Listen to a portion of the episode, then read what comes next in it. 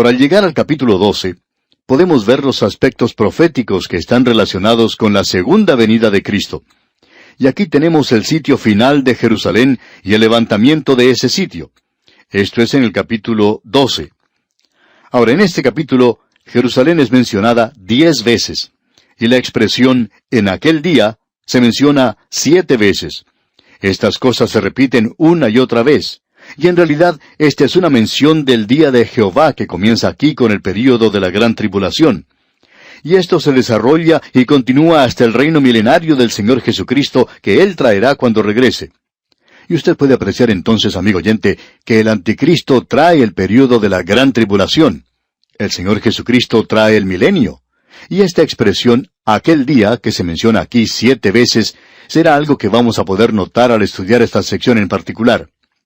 Ahora queremos que usted, junto con nosotros, por supuesto, observemos esta expresión de aquel día y Jerusalén, porque al entrar en este capítulo 12 tenemos que hacer eso. El primer versículo del capítulo 12 de Zacarías entonces dice, Profecía de la palabra de Jehová acerca de Israel.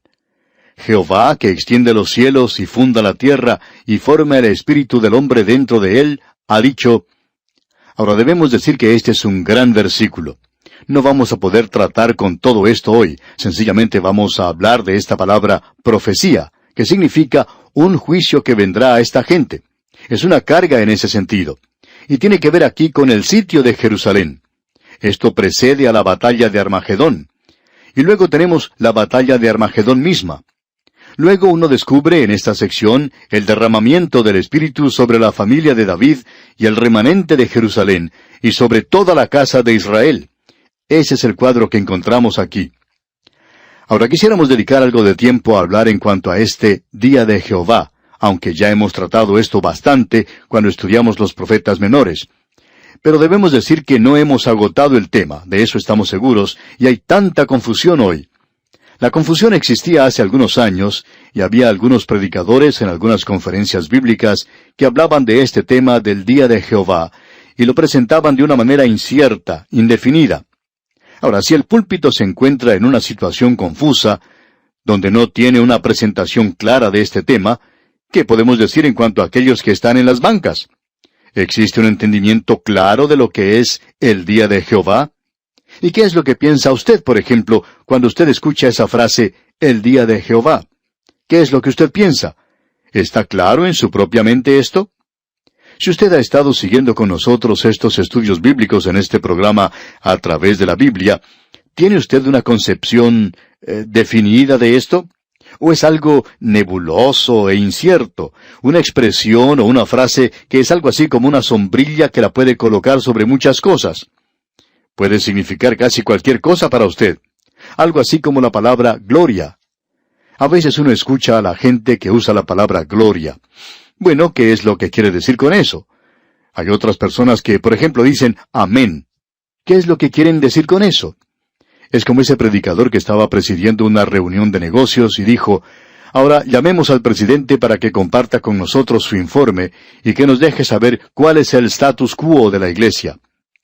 Uno de los diáconos se puso en pie y dijo, Señor predicador, yo creo que usted debería explicarnos qué es ese status quo. El predicador se levantó una vez más y dijo, Bueno, esa es una expresión latina para indicar el lío en el que nos encontramos. Ahora, esta expresión puede tener un significado diferente para diferentes personas. Así es que debemos preguntarnos entonces qué es lo que significa el día de Jehová. Es una expresión muy importante. Se menciona dieciocho veces en el libro de Zacarías solamente, y ya la hemos visto en los libros de los profetas mayores y los menores también. En el libro de Joel, por ejemplo, era el tema de este libro. Malaquías también la menciona, y la veremos en nuestro estudio cuando lleguemos a ese libro. Malaquías habla de la venida del grande y terrible día de Jehová.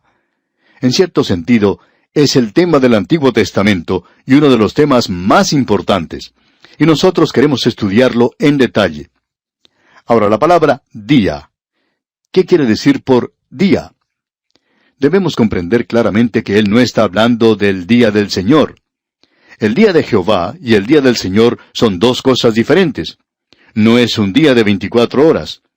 El apóstol Pedro dice en su segunda epístola capítulo tres versículo ocho, Mas, oh amados, no ignoréis esto, que para con el Señor un día es como mil años y mil años como un día.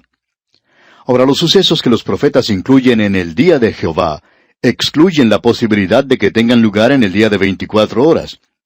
Lo cierto es que estas cosas tan tremendas que tendrán lugar en la gran tribulación ha hecho que algunos la rechacen, que pongan este punto de vista en ridículo, porque dicen que no podemos tener tantos eventos críticos en tan breve periodo de tiempo.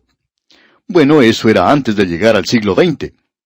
Cierta revista noticiosa muy destacada analizó los diez años que comenzaron con el año 1960 e hizo una lista de los eventos críticos que tuvieron lugar en ese breve periodo de tiempo.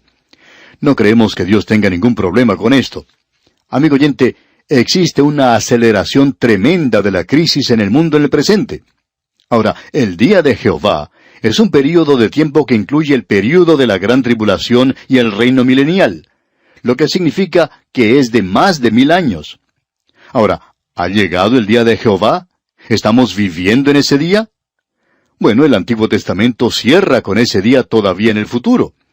Y el Antiguo Testamento señalaba hacia él, y el Nuevo Testamento aún lo anticipaba. Usted recordará que el apóstol Pablo indica en su primera epístola a los tesalonicenses de manera muy clara que ese día aún se encuentra en el futuro en cuanto a él se refería. Porque él escribió en esa primera epístola a los tesalonicenses, capítulo 5, versículo 2, porque vosotros sabéis perfectamente que el día del Señor vendrá así como ladrón en la noche. Aparentemente no le había llegado aún a Pablo, y no ha sucedido nada desde entonces que indique que ha llegado. Pues bien, Hablemos entonces del carácter del día de Jehová. Es un día bueno y es un día malo. Es como lo que escucha a veces uno cuando viene alguien y le dice, tengo buenas noticias para usted y tengo malas noticias también. Es aquello de que se puede recibir buenas noticias y malas noticias en un mismo mensaje. Es como el piloto de un avión que le dijo a sus pasajeros en el aire, Bienvenidos a bordo de este avión. Tenemos algunas noticias buenas que darles, pero también algunas malas. Primero, las malas noticias. Hemos perdido contacto con la Tierra. Nuestro radar se ha dañado y no tenemos contacto radial. No sabemos dónde estamos. Esas son las malas noticias. Las buenas noticias son que estamos ganando tiempo. Bien, amigo oyente, el día de Jehová es buenas noticias y malas noticias. Primero, las malas noticias. La gran tribulación. Luego, las buenas noticias, el reino milenario. Y ambos aspectos van a ser enfatizados ahora, comenzando aquí con el capítulo 12 de Zacarías. Él los va a enfatizar. Él da las malas noticias en los versículos 2 y 3 de este capítulo 12, donde dice, He aquí yo pongo a Jerusalén por copa que hará temblar a todos los pueblos alrededor de Judá en el sitio contra Jerusalén. Y en aquel día yo pondré a Jerusalén por piedra pesada a todos los pueblos, todos los que se la cargaren serán despedazados, bien que todas las naciones de la tierra se juntarán contra ella. Esas son las malas noticias. Pero vendrán más adelante las buenas noticias, porque si uno lea ya en el capítulo 14 de Zacarías, versículo 8 dice, Acontecerá también en aquel día que saldrán de Jerusalén aguas vivas, la mitad de ellas hacia el mar oriental y la otra mitad hacia el mar occidental, en verano y en invierno. Son buenas noticias malas noticias y buenas noticias. Y la razón primordial por la cual esta sección es tan importante es que debemos ubicar estas profecías dentro de un programa, porque es muy obvio que Zacarías nos está presentando un programa aquí. En el capítulo 11, él demostró primero que el verdadero pastor es aquel que entrega su vida por las ovejas. Ahora él es rechazado. En realidad, él fue vendido por treinta piezas de plata. ¡Qué barato! Pero nuestra redención, amigo oyente, no fue comprada con oro o con plata, sino con la preciosa sangre de Cristo. Pero qué barato fue el precio por el cual Él fue vendido en aquel día. Y tenemos entonces que el verdadero pastor es rechazado. Luego tenemos al pastor inútil. Ese es el pastor que nosotros hemos identificado como el anticristo. Después de la partida de la iglesia de la tierra, después de ese intervalo en el cual el verdadero pastor es presentado como aquel que dio su vida por las ovejas, llegamos al momento cuando el pastor inútil se presentará a sí mismo. Y él será aceptado al traer consigo el período de la gran tribulación y no el milenio. Y como resultado, encontramos aquí que Jerusalén llegará a ser la capital de la tierra, donde Jesús reinará algún día en el milenio. Y tenemos aquí a esta ciudad atacada por el anticristo y cómo será librada. Por tanto, esto hace de esta sección algo importante. Ahora, la segunda razón que hace de esta sección algo importante es que esta área profética que tenemos aquí es rechazada hoy por la mayoría de los expositores y aún por aquellos así llamados conservadores. Ellos no quieren enfrentar el hecho de que aquí se nos presenta un programa panorámico de los propósitos de Dios con este mundo y con Israel en el futuro. Es algo triste decir eso, pero es cierto. Y luego tenemos aquellos hombres que, por cierto, son llamados fundamentalistas, pero que se inclinan a lo sensacional y destacan ciertas declaraciones en esta sección, y nosotros no pensamos que se puede hacer eso. No creemos que sea algo honrado el sacar un pasaje de aquí y tratar de ubicarlo en el presente cuando tiene que ver con el futuro. Se encuentra en este programa que él está presentando. Tenemos aquí, por tanto, que se nos va a presentar esta gran tribulación. Y también tenemos a Jerusalén sitiada. Y este fue ese tiempo que Jeremías llamó el tiempo de angustia para Jacob. El profeta Daniel escribió en cuanto a esto en el capítulo 12 de su libro. De paso, digamos que esa referencia a Jeremías se encuentra en el capítulo 30 y usted debería leer toda esa sección, especialmente los versículos 5 al 7 del capítulo 30 de Jeremías. Y en el libro de Daniel, en el capítulo 12, versículo 1, leemos en parte, Y será tiempo de angustia, cual nunca fue desde que hubo gente hasta entonces. Y el Señor Jesucristo mismo habló de esto. Él lo identificó, lo llamó la gran tribulación. Él dijo allá en el Evangelio según San Mateo capítulo 24 versículos 21 y 22, Porque habrá entonces gran tribulación, cual no la ha habido desde el principio del mundo hasta ahora, ni la habrá. Y si aquellos días no fuesen acortados, nadie sería salvo. Pues bien, tenemos aquí entonces la descripción de ese período en particular, y se nos presenta de la siguiente manera. El primer versículo de este capítulo 12 de Zacarías dice, Profecía de la palabra de Jehová acerca de Israel. Jehová que extiende los cielos y funda la tierra y forma el espíritu del hombre dentro de él, ha dicho, Ahora usted debe notar que a través de todo esto, especialmente en esta sección que es rechazada hoy, tenemos este énfasis en particular sobre la declaración de Zacarías una y otra vez. No somos nosotros los que lo hacemos, no es nuestra idea, sino que es de Dios, ya que dice que Jehová es quien ha dicho eso. Esto viene directamente de Dios. Y cuando usted, amigo oyente, rechaza esto, usted no es un crítico asalariado, sino que usted está demostrando sencillamente un conocimiento superficial, y puede ser capaz de hacer declaraciones intelectuales y decir, yo no creo en esto y no creo en aquello. Pero amigo oyente, Zacarías dice que esto es palabra de Jehová. Ahora, o él tiene razón y dice verdaderamente lo que quiere decir, o está mintiendo. No hay ningún punto intermedio. Y cuando usted lo rechaza, amigo oyente, no estamos diciendo que lo hace, pero cuando usted lo rechaza, usted le está haciendo a él un mentiroso. Y sabe una cosa, no creemos que él sea un mentiroso. Creemos que usted lo es, si lo rechaza. Ahora aquí se presenta un programa. Profecía de la palabra de Jehová acerca de Israel. Es una profecía, es un juicio. Y luego dice que es Jehová quien lo dice. Es palabra de Jehová. Él es quien lo ha dicho. Él lo expresa de una manera bastante dura, por cierto. Ahora notemos que Él no ha concluido con todo esto. Él dice, que extiende los cielos y funda la tierra, y forma el espíritu del hombre dentro de él. Y aquí tenemos tres grandes declaraciones. Y estas tres grandes declaraciones nos presentan una visión sublime de Dios como creador de este universo y de todo lo que se encuentra en él. Es una declaración tremenda la que tenemos aquí. Es una declaración sobrecogedora. En primer lugar, Él es quien extiende los cielos. El salmista, usted recordará, dice, Los cielos cuentan la gloria de Dios, y el firmamento declara la obra de sus manos. Está siendo extendida. Hace varios años ya, muchos años, por cierto, un astrónomo inglés, Sir James Jean, presentó la teoría que creemos ha sido bien aceptada entre los astrónomos, según entendemos, de que este universo se está expandiendo. Él escribió un libro en cuanto a este tema, y entendemos que este hombre era un creyente. Y él dice que este universo, desde que comenzamos a hablar hoy, es probablemente varios millones de kilómetros más grande que cuando comenzamos. Y queremos expresar que esto es, por cierto, extender mucho las cosas. Y usted y yo estamos viviendo en un universo donde estas tremendas cosas creadas por Dios se están apartando entre sí y están moviéndose y circulando a través del universo. Ahora aquí dice que extiende los cielos. ¡Cuán grande es Dios! Y luego dice, y funda la tierra. Él está prestando atención en particular a esta pequeña tierra en la cual vivimos. El hombre hoy no está satisfecho de que vive en un universo, de que es el único ser humano aquí. El hombre ha estado enviando cohetes, cohetes teleguiados, no contra otra nación, sino fuera, hacia otros mundos. Y no estamos tratando de ver si tienen algo que decirnos, sino que estamos tratando de atisbar por sus ventanas a ver si están allí. Pero no hay nadie allí. Es Dios quien ha puesto el fundamento, los cimientos de esta tierra. Y luego tenemos la más notable de estas tres declaraciones y forma el espíritu del hombre dentro de él.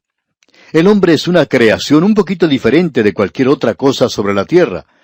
Él es superior a cualquier cosa en la tierra, pero no ocupa una posición tan elevada como esas inteligencias creadas que llamamos ángeles. Y creemos que el universo está lleno de las inteligencias creadas por Dios. No creemos que sean esos hombrecitos de Marte. Los científicos están descubriendo que si uno viviera en el planeta Marte, pronto estaría buscando salir de allí. Y que usted y yo estamos viviendo en un universo que no parece ser habitado. Y no creemos que Dios haya colocado un cartel diciendo que hay vacantes en algún otro lugar. Opinamos que si lográramos salir de nuestro sistema solar, descubriríamos que las inteligencias creadas de Dios están en este universo. Son criaturas espirituales, y nuestras cámaras no son capaces de captar a ninguna de ellas. De eso estamos seguros. ¿Qué cuadro más glorioso es este de Dios como el Creador?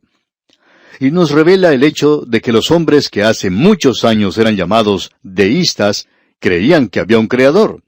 Ellos no eran evolucionistas, y creían que Dios creó el universo y luego se fue y lo dejó y se olvidó completamente de él, como si le hubiera dado cuerda y lo hubiera puesto en marcha y luego lo hubiera dejado allí.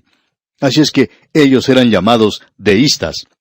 Pues bien, este versículo aquí nos revela que Dios no se fue y lo dejó allí, sino que Dios es en realidad inmanente en su universo, es decir, que está unido de un modo inseparable a su universo, así como el estar fuera de él.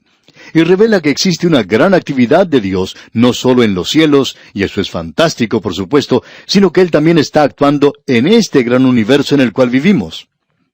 Amigo oyente, estamos viviendo en un universo que está lleno de energía, solo que el hombre ha agotado la energía en este pequeño mundo en el que vivimos. Creemos que Dios ha colocado lo suficiente aquí como para que nos dure hasta que Él esté listo para actuar y controlar esto nuevamente. Es como si se estuviera agotando la gasolina en la estación de servicio.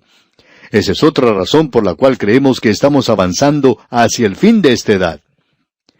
Encontramos entonces que Dios está obrando en una forma definida y positiva en cuanto a lo que se refiere al universo y Él es el que por tanto ha formado el espíritu del hombre. Él es el Dios nuestro, omnipotente, todopoderoso, omnisciente. Él es sabiduría y conocimiento. Amigo oyente, creemos que a esto se le ha llamado uno de los discursos escatológicos más magníficos que se puede encontrar en la palabra de Dios. Y aún así no es creído en el presente, inclusive por muchos de aquellos que se llaman a sí mismos conservadores o evangélicos y esa también es otra palabra que cubre una multitud de pecados. Ahora notemos lo que dice el segundo versículo de este capítulo 12 de Zacarías. He aquí yo pongo a Jerusalén por copa que hará temblar a todos los pueblos de alrededor contra Judá en el sitio contra Jerusalén. Notemos que menciona a Jerusalén. En solamente un versículo es mencionada dos veces. Y como dijimos anteriormente, Jerusalén es mencionada como diez veces en este capítulo. Aquí tenemos a Jerusalén que llega a ser el centro mismo de la actividad que tendrá lugar cuando se instale el anticristo. Llega a ser el centro de juicio. Y él dice, He aquí yo pongo a Jerusalén por copa. Y creemos que esto es un poquito más grande que un vaso, digamos de paso. Esta expresión nos da la idea de un recipiente de mayor tamaño, porque Dios nos dice, He aquí yo pongo a Jerusalén por copa. Ahora identifiquemos esto. ¿Cuándo tendrá lugar? Bueno, tendrá lugar cuando comience el sitio contra Jerusalén y contra Judá. ¿Cuándo? En los días postreros. En ese tiempo que el Señor Jesucristo llamó el período de la gran tribulación. Así es que la interpretación de toda esta sección no es para el día de hoy. Creemos que sí tiene un mensaje para nosotros en el presente, y también creemos que aquí podemos encontrar una tremenda lección para cada uno de nosotros. Y debemos comprender aquí que Dios hará de Jerusalén una copa de intoxicación para aquellos que se relacionen con esto. Ellos van a quedarse temblando a causa de esto. Aquí dice que los hará temblar, y todos aquellos que la levanten se verán heridos gravemente. Dios dice que uno puede lastimarse. En efecto, dice que serán despedazados los que se metan con Jerusalén. En el versículo tres leemos, Y en aquel día yo pondré a Jerusalén por piedra pesada a todos los pueblos. Todos los que se la cargaren serán despedazados, bien que todas las naciones de la tierra se juntarán contra ella. Aparentemente estamos hablando aquí en cuanto a Jerusalén, y esto no tiene nada que ver con Roma, con París, Londres o Washington o cualquier otra ciudad del mundo. Cuando aquí dice Jerusalén, y lo repite más de diez veces, eso es lo que quiere decir, y de una forma u otra parece que no lo comprendemos todavía. Aún algunos de los comentaristas bíblicos no comprenden bien esto. Jerusalén, amigo oyente, quiere decir Jerusalén. Y luego, cuando él dice Judá con esto aquí, uno no puede errar el mensaje. No se está refiriendo a una ciudad cualquiera en el mundo llamada Jerusalén. Aquí le está hablando de la Jerusalén que se encuentra en Judá.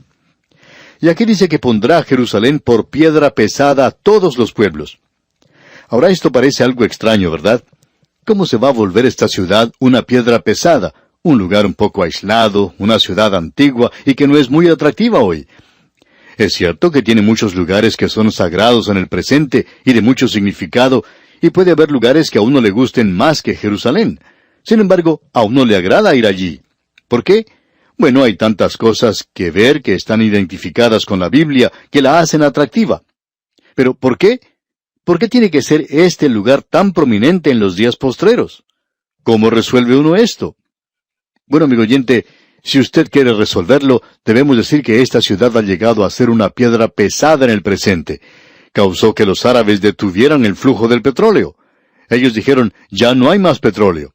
Y usted bien sabe lo que sucedió, que prácticamente todas las naciones de Europa le dieron la espalda a Jerusalén, incluyendo al Japón y otras naciones. Fueron pocos los que apoyaron a esta pequeña nación, y quizá hubiera sucumbido. Es una piedra pesada, y eso es cierto aún en el presente. Pero no queremos que nos entienda mal, amigo oyente, eso no fue el cumplimiento de la profecía. Sería insensatez pensar eso. Esto forma parte de un programa para el futuro. Dios quiere que usted sepa que no estamos haciendo declaraciones exageradas cuando decimos que Jerusalén puede llegar a ser una piedra pesada. Creemos que lo que hemos visto no es nada comparado con lo que será en aquel día. Lo que ocurrió en aquella ocasión casi destruye el mercado común. Sacudió a la OTAN. ¿Por qué? Porque Jerusalén llegó a ser una piedra pesada. Y si usted quiere, puede darle un vistazo a la lista de naciones del mundo que han capturado esa ciudad y han tratado de arruinarla, incluyendo a Gran Bretaña cuando el general Allen se apoderó de Jerusalén. Gran Bretaña era entonces el poder mundial número uno. El sol nunca se ponía sobre el imperio británico. Pero eso no es así en el presente, amigo oyente. Ahora el sol sí se pone, porque ellos se metieron con esa ciudad. Y hablando honradamente, amigo oyente, esperamos no vernos envueltos con esa ciudad. Dios dice que no debemos tocarla, que Él está a cargo de ese lugar. Y parece que ese es un lugar que Él aún controla. Ahora en el versículo tres de este capítulo doce de Zacarías leemos, Y en aquel día yo pondré a Jerusalén por piedra pesada a todos los pueblos, todos los que se la cargaren serán despedazados, bien que todas las naciones de la tierra se juntarán contra ella. Y note usted esta expresión en aquel día. Y esto va a parecer algo monótono antes de que concluyamos nuestro estudio. Ahora el versículo cuatro continúa diciendo, En aquel día, y aquí está otra vez, dice Jehová, heriré con pánico a todo caballo y con locura al jinete, mas sobre la casa de Judá abriré mis ojos, y a todo caballo de los pueblos heriré con ceguera. Es decir, que cuando el enemigo caiga contra ellos, Dios les va a liberar. Esto es porque cuando el enemigo viene, y el caballo aquí representa la guerra, y cuando el caballo demuestra pánico, el jinete muestra locura. Y amigo oyente, por cierto que habrá confusión allí.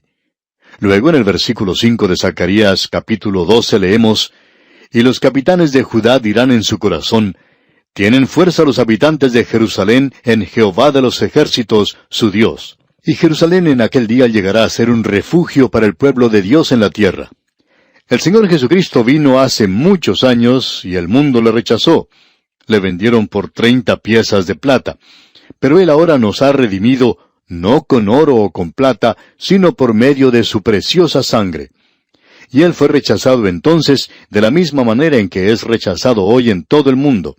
Pero aún así hay muchos que están acudiendo a Él en el presente y le están encontrando como su Salvador personal. Ahora, cuando el Señor Jesucristo partió, Él dijo que había venido en nombre de su Padre y que le habían rechazado. Pero cuando viniera uno en su propio nombre, entonces le recibirían. Bueno, ese alguien o ese uno que él mencionó vendrá algún día. Aquí se le llama el pastor inútil, y este es un cuadro del anticristo, la gente le espera a él, pero él no va a traer el milenio. Él traerá el período de la gran tribulación. Y usted puede apreciar aquí que él baja sobre Jerusalén. Y al llegar a esta segunda profecía, a este segundo juicio que comienza aquí en el capítulo 12, vemos que tiene que ver con la segunda venida de Cristo. Podemos ver a Jerusalén sitiada, y este es el resultado de la actividad del anticristo, y el enemigo se aproxima por todas partes.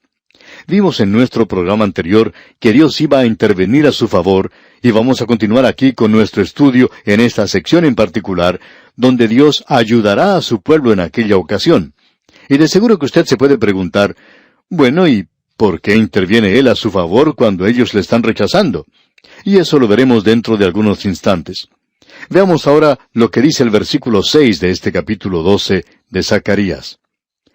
En aquel día pondré a los capitanes de Judá como brasero de fuego entre leña y como antorcha ardiendo entre gavillas, y consumirán a diestra y a siniestra a todos los pueblos alrededor, y Jerusalén será otra vez habitada en su lugar, en Jerusalén. Y una vez más quisiéramos recordarle, amigo oyente, que estamos hablando de Jerusalén. No estamos hablando en cuanto a Roma o a Washington o de cualquier otra gran ciudad sino que estamos hablando en cuanto a Jerusalén, y este es un lugar geográfico en Judá. Él ya ha identificado a Judá y a Jerusalén juntas, y él lo hace nuevamente en el versículo siete de este capítulo doce de Zacarías, donde dice, Y librará Jehová las tiendas de Judá primero, para que la gloria de la casa de David y del habitante de Jerusalén no se engrandezca sobre Judá es decir, que ellos mirarían en forma despectiva, por así decirlo, al resto del país. Y pensamos que hay personas en una sección de un país que tienen la tendencia de mirar de manera despreciativa a la gente de otras secciones del país. En algunos lugares se critica el acento, por ejemplo, que tiene una persona que proviene de otra parte del mismo país, aunque sea una persona bien educada y con mucho conocimiento. Pero por tener ese acento un poco diferente al de los demás, hay personas que tienden a menospreciarlos, a tratarlos de ignorantes, y esta es una tendencia que existe en todos. Podríamos decir que esta es la naturaleza humana. Pero si el Señor se manifestara primero a Jerusalén y a la casa de David, entonces ellos mirarían con desprecio al resto de los judíos. Podrían decir que el Señor no se había manifestado a ellos en primer lugar y que por tanto estos otros eran mejores. Y Dios dice que Él les va a elegir a ellos primero, el Señor Jesucristo tuvo algo que decir en cuanto a que los primeros serán postreros y los postreros serán primeros. Ahora vamos a tener varias sorpresas cuando lleguemos al cielo, amigo oyente. Creemos que una de las sorpresas más grandes va a ser el encontrar allí a personas que nosotros pensábamos que no íbamos a encontrar allí. Y faltarán algunos que nosotros opinábamos que deberían estar en el cielo. Esa es la primera sorpresa. Y luego vamos a ver a quiénes son en realidad aquellas personas que Dios ha reconocido como sus siervos y que estaban trabajando fielmente en aquello que Él quería que hicieran. Y eso puede ser muy diferente a lo que opinamos ahora. Creemos que vamos a recibir una gran sorpresa. Y Dios presenta esto claramente para esta gente aquí. Y librará Jehová las tiendas de Judá primero. Y eso le dará algo que pensar a Jerusalén y a la casa de David. Luego, en el versículo ocho de este capítulo doce de Zacarías, leemos En aquel día Jehová defenderá al morador de Jerusalén. El que entre ellos fuere débil, en aquel tiempo será como David, y la casa de David como Dios, como el ángel de Jehová delante de ellos. David fue un gran soldado, y si usted no cree esto, pues entonces lea el relato en cuanto a su propio hijo Absalón. Usted puede leer cómo él tomó esta nación esparcida y dividida y los unió a todos y cómo trataron a los filisteos. David era un gran administrador, un gran soldado, un gran general. Él era una persona muy capaz en cuanto a la estrategia y una persona de tremenda habilidad. Y él dice ahora que en aquel día todo hombre, aun el más débil, será como David, y David será como Dios. Para nosotros, amigo oyente, esta es una de las declaraciones más emocionantes que uno pueda tener, que David será como Dios. Y amigo oyente, permítanos comunicarle algo, que vino uno en el linaje de David y que es Dios. David será como Dios. Y ese es el Señor Jesucristo. Él nació de María, de la casa de David, y él estaba en Jerusalén, en Belén, porque ella fue a ese lugar para ser empadronada, o sea, para ser censada y ella pertenecía a la casa de David. Y José, su marido, también tenía que ser empadronado, y él era de la casa de David. Pero él no tenía nada que ver con el nacimiento del Señor Jesucristo. Así es que ellos fueron a ese lugar, y él nació en la familia de David. Y esto se nos informa en el libro de las generaciones del Señor Jesucristo. Así es como comienza el Nuevo Testamento. ¿Cómo? ¿Nacido de quién? De David. Eso se menciona primero en el Nuevo Testamento y luego podemos notar que esa generación o esas generaciones van hacia el mismo Abraham. Pero David es mencionado primero, y aquí lo tenemos. Ahora, en el versículo nueve de este capítulo doce de Zacarías leemos, Y en aquel día yo procuraré destruir a todas las naciones que vinieren contra Jerusalén. En ese entonces habrá una gran concentración de naciones. Vamos a ver eso con mucho detalle cuando nos toque estudiar el libro de Apocalipsis, y todas estas grandes profecías son como un tren o como un avión que se dirige a la estación o al aeropuerto. Todas estas corrientes y profecías que se originan en otras partes de la Biblia llegan al libro de Apocalipsis como a un gran aeropuerto o una gran estación o terminal del ferrocarril. Todas van a terminar en ese libro. Y ya veremos eso cuando nos toque estudiar ese último libro del Nuevo Testamento. Así es que en aquel día vendrá contra Israel el enemigo de afuera. Ahora, ¿por qué los va a proteger Dios y les va a liberar? Bueno, aquí se nos da la razón. La encontramos en el versículo 10 de este capítulo 12 de Zacarías, donde leemos, Y derramaré sobre la casa de David y sobre los moradores de Jerusalén espíritu de gracia y de oración, y mirarán a mí, a quien traspasaron, y llorarán como se llora por hijo unigénito, afligiéndose por él como quien se aflige por el primogénito.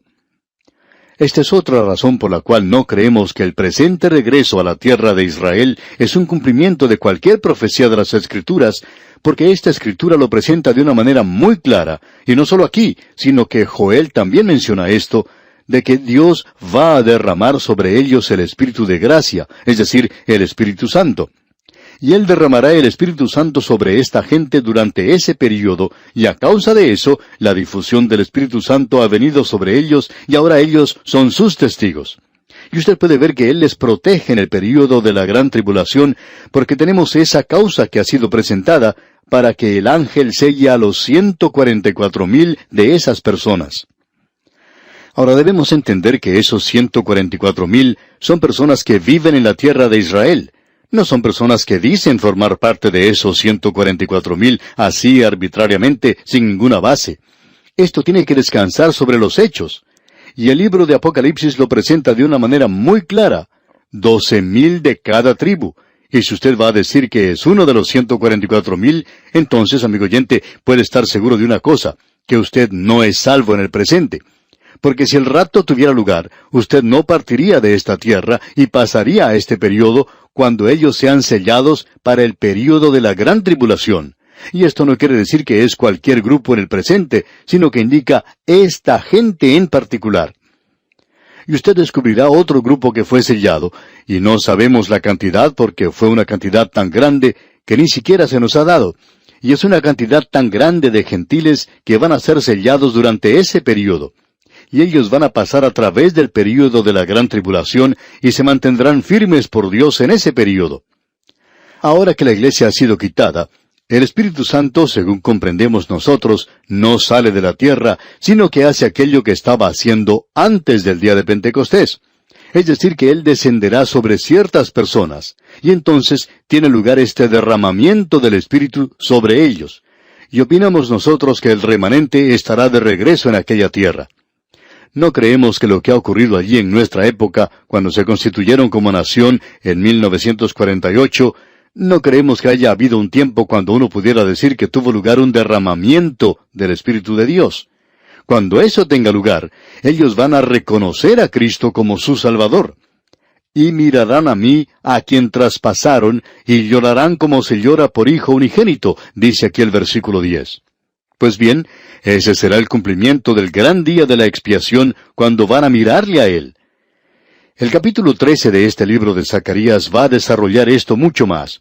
Y para darnos una idea, podemos ver lo que dice el versículo 1 del capítulo 13.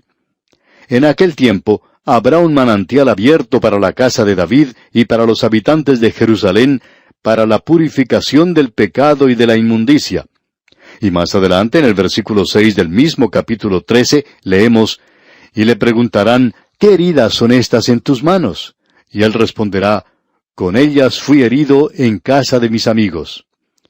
En aquel día ellos van a mirar al que traspasaron, y entonces le harán esta pregunta, ¿qué heridas son estas en tus manos? Nosotros no esperábamos que nuestro Mesías, nuestro Rey, viniera con heridas como las que tú tienes en tus manos, en tus pies y en tu costado. Y él les contestará entonces, con ellas fui herido en casa de mis amigos. Y luego él les va a decir en esa ocasión en particular, yo vine antes, pero ustedes no me aceptaron, no me recibieron.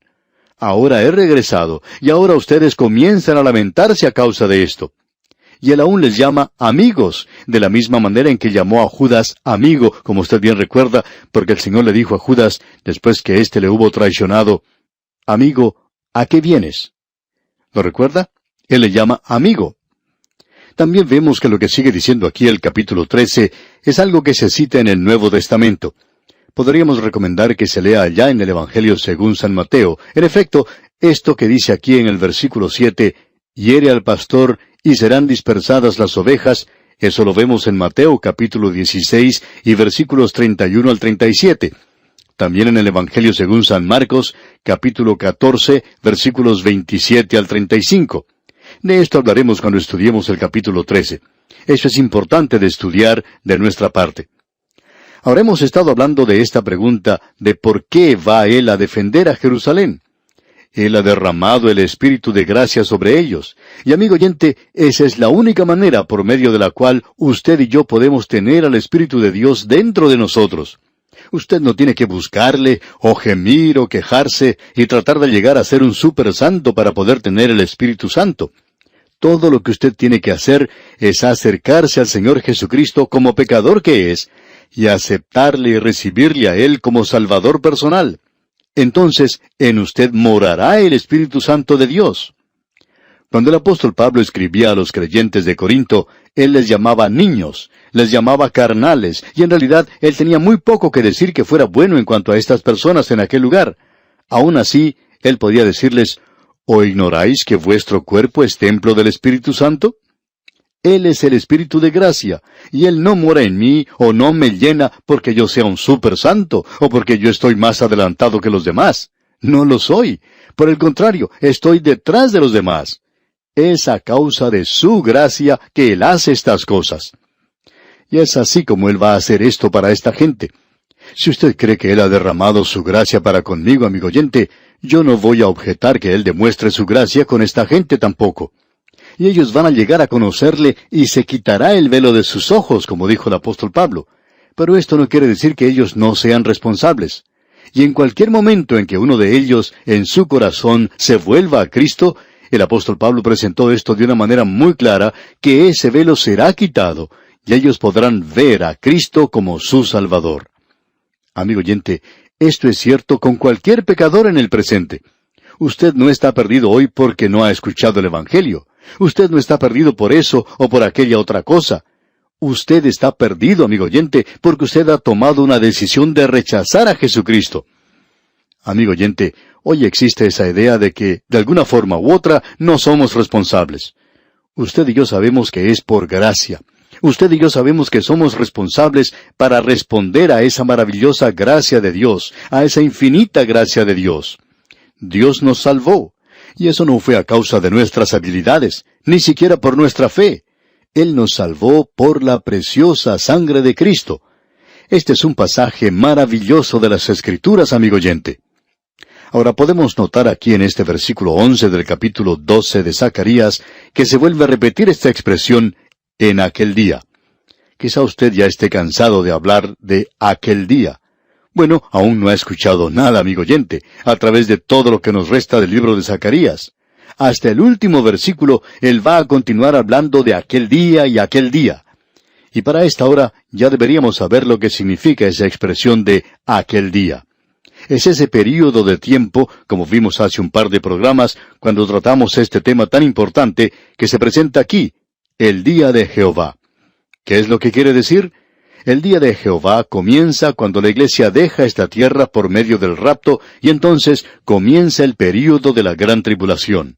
Y continuará a través del reino milenario y durante el tiempo donde se dominará toda rebelión y comenzará el reino eterno y ese reino continúa, un reino de mil años, con la excepción de que no es un tiempo de prueba, y todo queda establecido para la eternidad. Así es que esta es una sección maravillosa de la palabra de Dios. Y aquí en el versículo once leemos, En aquel día habrá gran llanto en Jerusalén. Y ese es el verdadero día de la expiación. Ese es el único día en que ellos debían o podían llorar. Dios les dijo en aquel día que ese es el día cuando se hizo expiación por sus pecados en aquel día habrá gran llanto en Jerusalén. Amigo oyente, permítanos detenernos aquí para decir algo que es de suma importancia. En el día de hoy hay muchos de estos llamados predicadores del Evangelio que dicen, venga Cristo, Él le va a hacer de nuevo, y usted va a tener una nueva personalidad, usted va a poder lograr su objetivo. Y se le ofrece a uno toda clase de atractivos. Amigo oyente, ¿qué es lo que usted piensa en realidad en cuanto a sus pecados? ¿Se ha lamentado alguna vez por ellos? ¿Ha sentido usted que se le rompe el corazón cuando usted ha cometido algún pecado? Amigo oyente, debemos confesarle algo. Cuando yo miro hacia atrás, hacia algunas de las cosas que yo he cometido en el pasado, eso realmente quebranta mi corazón. Es por eso que mi Salvador murió. Y eso debería existir en la vida cristiana. Y es algo que hace mucha falta hoy, algo que ocurría mucho en el pasado. Uno antes podía ver esas reuniones cuando hombres y mujeres pasaban al frente al altar llorando y aceptaban a Cristo. Pero se ve muy poco de eso en el presente. Algunos pasan al frente con sonrisas pensando que van a recibir una nueva personalidad. Y amigo oyente, usted es un pecador empedernido, inmundo ante los ojos de Dios, y aun las cosas buenas que usted piensa que hace son malas para Él. Y Él dice que nuestra justicia es como trapos de inmundicia ante Él. Ahora, si mi justicia es un trapo de inmundicia, entonces debiéramos ver lo que es ese trapo de inmundicia en realidad. Amigo oyente, si usted y yo pudiéramos contemplarnos de la misma manera en que Dios nos ve, no podríamos tolerarnos a nosotros mismos. Nos libraríamos enseguida de ese engreimiento y esa autoconfianza que tenemos. ¿Cuánta falta le hace a la iglesia hoy, y decimos esto con mucho cuidado, cuánta falta le hace a la iglesia hoy un verdadero bautismo del arrepentimiento. Eso es lo que se necesita hoy. Arrepentimiento de parte de los creyentes, arrepentimiento por sus pecados. Y en este versículo once del capítulo doce de Zacarías leemos, En aquel día habrá gran llanto en Jerusalén, como el llanto de Adadrimón en el valle de Megido. Esto se refiere al valle de Megido y a la época de Josías. Josías era muy amado entre la gente, y cuando él murió, hubo mucho llanto por él. Jeremías lloró por él como no lloró por ninguna otra persona. Y en el versículo 12 leemos, Y la tierra lamentará, cada linaje aparte, los descendientes de la casa de David por sí, y sus mujeres por sí, los descendientes de la casa de Natán por sí, y sus mujeres por sí. Esto es algo que muchos de nosotros necesitamos hacer privadamente, y luego los dos últimos versículos, los versículos 13 y 14, dicen, Los descendientes de la casa de Leví por sí y sus mujeres por sí, los descendientes de Simei por sí y sus mujeres por sí, todos los otros linajes, cada uno por sí y sus mujeres por sí. Este es un verdadero lamento. ¿Cuál ha sido ese gran pecado cometido? Ellos habían rechazado al Mesías cuando Él vino por primera vez. Piense usted lo que será cuando Él regrese por segunda vez para aquellos que han escuchado el Evangelio y le han rechazado. Amigo oyente, ese día se está acercando sobre esta tierra. Si oyeres hoy su voz, no endurezcáis vuestros corazones. Abra, amigo oyente, su corazón ahora mismo y reciba a Cristo como su Salvador personal. Es nuestra oración que Dios le bendiga ricamente.